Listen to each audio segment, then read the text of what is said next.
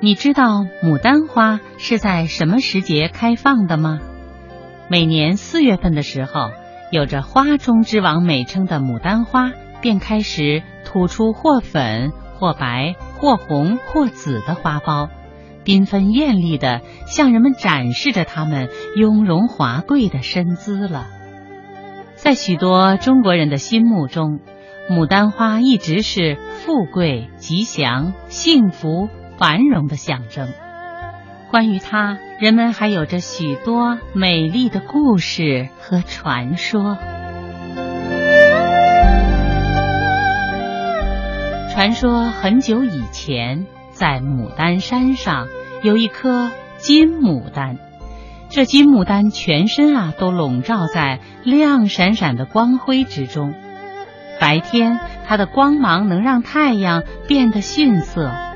夜晚，它比千万盏灯火还要明亮。据说，金牡丹在哪里出现，哪里的疾病瘟疫就能根除；金牡丹在哪里闪光，哪里的妖魔怪兽就会消失。所以，牡丹山上的百姓们，人人都非常喜欢和尊敬这颗宝贝的金牡丹。可是金牡丹到底是什么模样？从来没有人亲眼见到过。人们都传说，想要看到金牡丹，需要找到一棵开满千朵花的牡丹树树干，用这个树干呢敲开牡丹山东面的石壁，就能见到金牡丹了。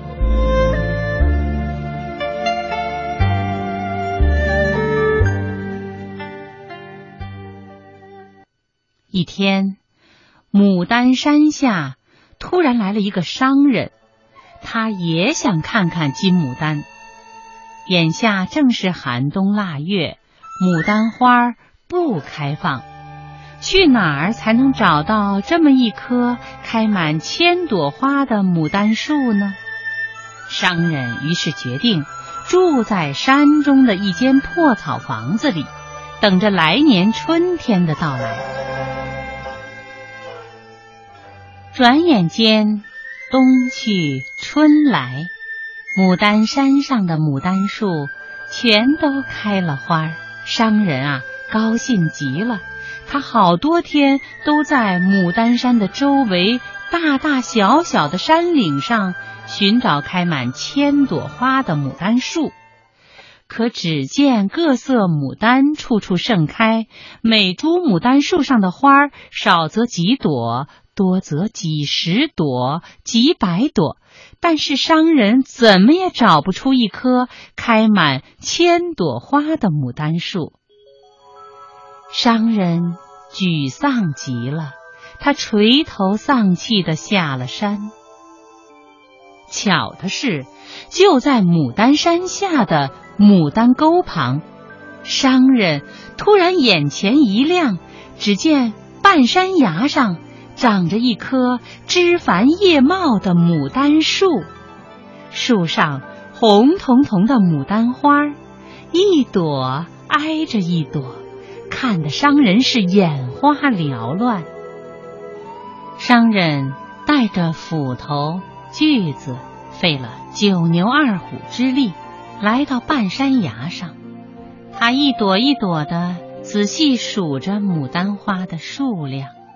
一朵，两朵，三朵，九百九十八，九百九十九。哎呦喂！我踏破铁鞋找到你，哎呀，谁知道你也只开了九百九十九朵花啊！商人的话音刚落，只见牡丹树的一处枝叶晃动起来，一眨眼的功夫。一朵含苞欲放的牡丹花蕾从枝叶中伸展出来，这下可把商人高兴坏了。他没等那朵花蕾完全开放，就迫不及待地拔出腰间的斧头，咔嚓咔嚓几斧头，就把牡丹树给砍断了。他刮去牡丹树的枝叶。带着牡丹树干来到了牡丹山东面的石壁前。商人拿着牡丹树干，刚要打开石壁，可是他转念一想，万一石壁打开以后，金牡丹旁边有怪兽把守，该怎么办呢？商人正在犹豫不决，这时一个砍柴的小伙子经过他的身边。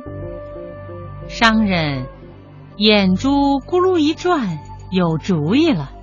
他急忙叫住砍柴的小伙子，想让他替自己把金牡丹给取出来。嘿嘿嘿嘿嘿嘿，你看，只要你能帮我从洞中取出金牡丹，要金给你金，要银给银，要聚宝盆给你聚宝盆。砍柴的小伙子是本地土生土长的人，他从小就听村里的老人们说。这金牡丹是牡丹山的宝贝，眼前的这个人竟然想把家乡的宝物盗走，小伙子不由得担心起来。但聪明的小伙子还是假装答应了商人的请求，心里却暗自思索着对付商人的办法。商人带着小伙子穿过牡丹丛。来到一个石壁前，只见商人用牡丹树干在石壁上敲了三下，念了几句咒语，那石壁果然就开了一扇门。商人急忙用牡丹树干顶住石门，把小伙子推进了牡丹洞里。小伙子在洞里定了定神儿，一眼就看到了闪亮的金石地上。长着一颗足有一尺高的金牡丹，小伙子正看得眼花缭乱，只听商人在洞外面喊：“哎，快，快给我挖出那颗金牡丹！”小伙子听到商人催促，急得不知道如何是好，情急之下，他假装动手扒开金牡丹根旁的金土。这牡丹洞的石壁门啊，必须要靠牡丹树干上的千斤顶力才能顶住，而那棵顶门的牡丹树干呢，因为还有一朵花没开，就被商人给砍下来了，只有啊百分之九十九的力量。到了这个时候，这百分之九十九的力量已经不管用了，石壁门呐就开始。慢慢的关起来了。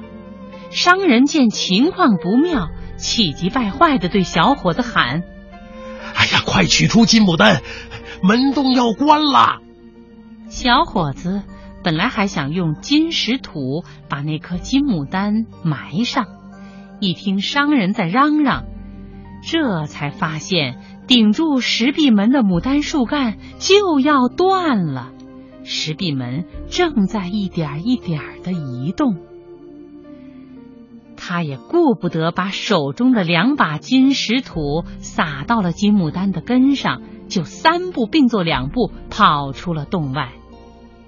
说来也凑巧，他刚一出洞口啊，石壁门就呼的一声关上了。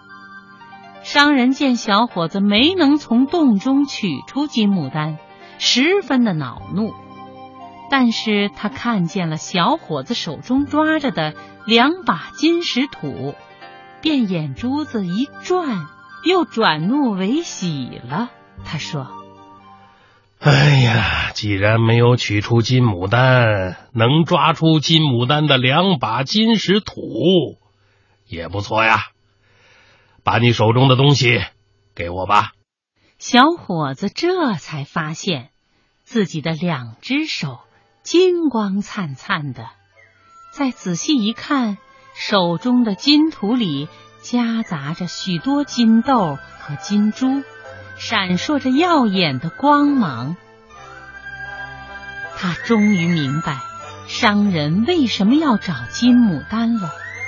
他顺手一扔，把手中的金土朝身边的牡丹花上撒去。商人见了。忙跑过去抢金豆和金珠。谁知金豆、金珠和金土全都融化到牡丹花瓣里去了。贪财的商人竹篮打水一场空，什么也没找到。他只好向小伙子发了一顿脾气，气冲冲的离开了牡丹山。过了一段时间，小伙子又上山打柴。当他再次路过牡丹山东面的石壁附近时，突然看到几颗牡丹花在闪闪发光，好看极了。小伙子小心翼翼挖出几株长有金色花瓣的牡丹花，并把它们带回家中，精心的栽培。到了第二年牡丹花开的时候，小伙子发现新开的牡丹花竟然还是金光闪闪的。小伙子喜出望外，他还按这些金色牡丹花的不同形状。给他们取了一些名字，一种粉红色的花朵上有绿豆芝麻大的金点儿，就给它取名叫莫撒金；一种微紫色的花朵上系着金腰，花心呢又是金蕊的，小伙子就给它取名叫尖金。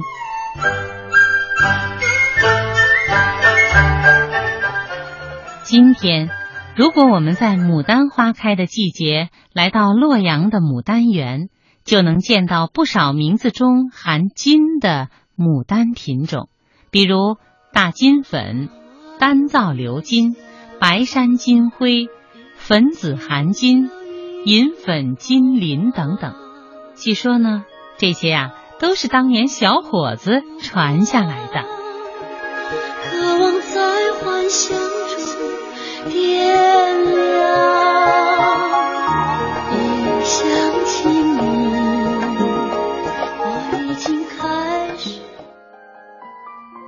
故事魔方期待着和您一同追寻那些童年的美好记忆，也欢迎更多的大朋友带着我们的小朋友一起来倾听这些流传在无数孩子耳边的故事。让我们一起在故事的倾听中。寻找童年的纯真与美好。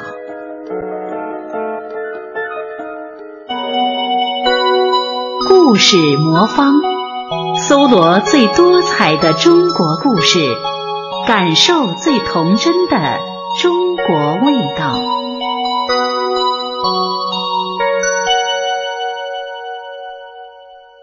武则天与焦骨牡丹。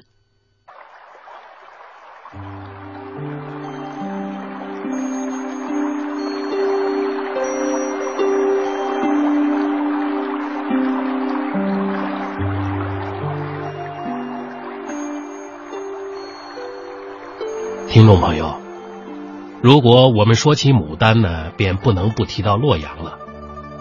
洛阳是久负盛名的历史古城，而洛阳的牡丹呢，也以品种繁多、花色奇丽而扬名天下。不过，您知道洛阳城中最受人们喜爱的牡丹叫什么吗？它呀，有个非常特别的名字——焦骨牡丹。这个名字又是怎么得来的呢？哎，听了下面的故事，您就知道了。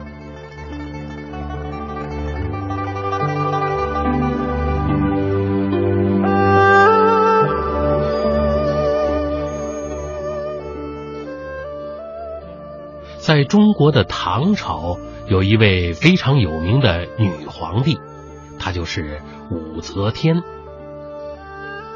有一年冬天，武则天是突然兴致大发，带着妃嫔宫女到皇家的花园饮酒赏雪。只见花园中的假山、凉亭、小桥、长廊都被白雪覆盖了，好像是穿上了一身洁白的素装。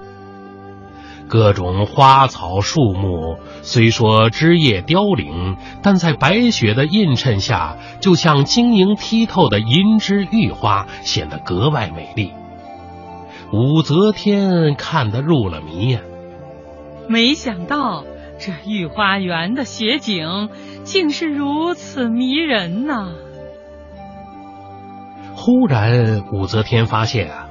在那白皑皑的雪堆里，朵朵红梅含苞欲放。武则天真是高兴极了，她不禁还吟诗一首来抒发她的喜悦情怀。这时啊，有个妃嫔却不无遗憾地说：“武后，梅花再好，毕竟是一花独放。如果您能下道圣旨，让这满园百花齐开，岂不更称心愿吗？”如今严冬寒月，梅花开放正是时令。若让百花齐放，那只能等到来年春天了。哈哈哈！春天花开不足为奇，只有这百花斗雪竞放，方合我的心意呀。来人，拿笔墨纸砚来，朕要拟旨。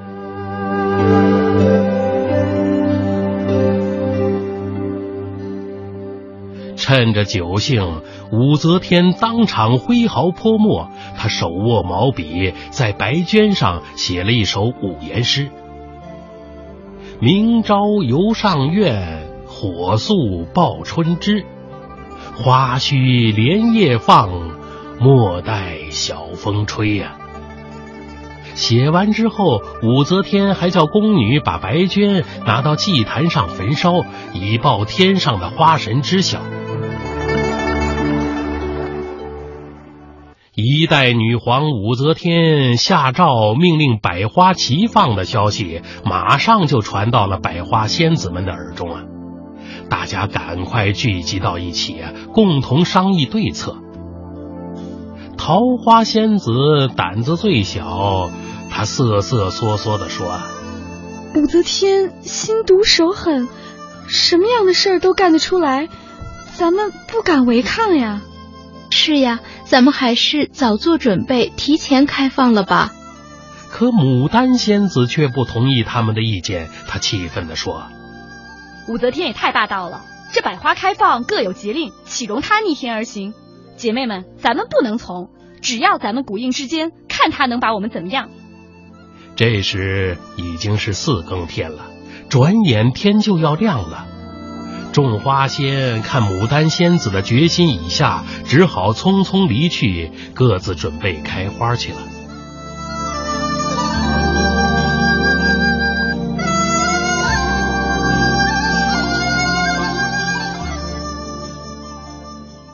第二天早上，武则天刚起床，正在梳妆打扮，宫女就连忙上前禀报：“皇上，御花园的百花真的全都开了。”武则天一听是大喜呀，想想昨晚写出的诗只不过是酒后戏言，没想到百花真的奉旨开放了。她急忙走出皇宫，来到了御花园。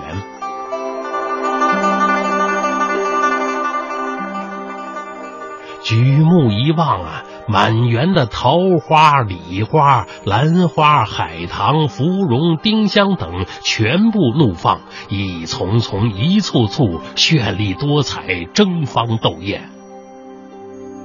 满朝的文武百官听到这个消息啊，也都纷纷跑来观看这难得一见的景致，还齐声盛赞：“武皇天威！”武则天有些得意忘形了。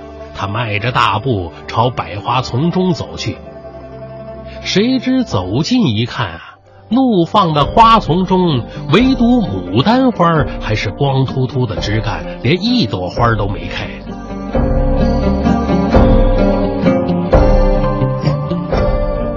武则天一股怒火油然而生，心想：这还了得？君言不从，我还如何临朝执政啊？况且对着这些文武百官，岂不有失脸面？他越想越恼火，破口大骂：“大胆牡丹，竟敢如此放肆，抗旨不开！来人，放火焚烧，一株不留！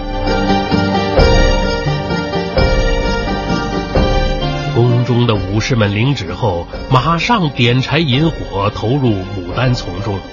只见浓烟滚滚，烈焰熊熊啊，牡丹树枝被烧得噼啪作响。等到大火燃尽，牡丹花圃已经成了一片焦灰呀。可武则天还是怒气未消，他又让武士把牡丹连根铲除，贬出长安，扔到偏僻荒凉的洛阳邙山下。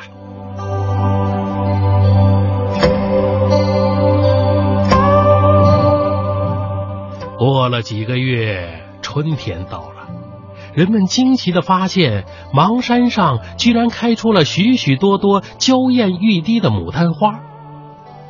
人们都说呀，这是当年御花园中被烧焦的牡丹复活了。人们敬佩牡丹仙子的铮铮铁骨，就把邙山的牡丹取名为焦骨牡丹。后来，经过历代洛阳人的精心培育，洛阳牡丹花更红更艳了，人们又称它洛阳红。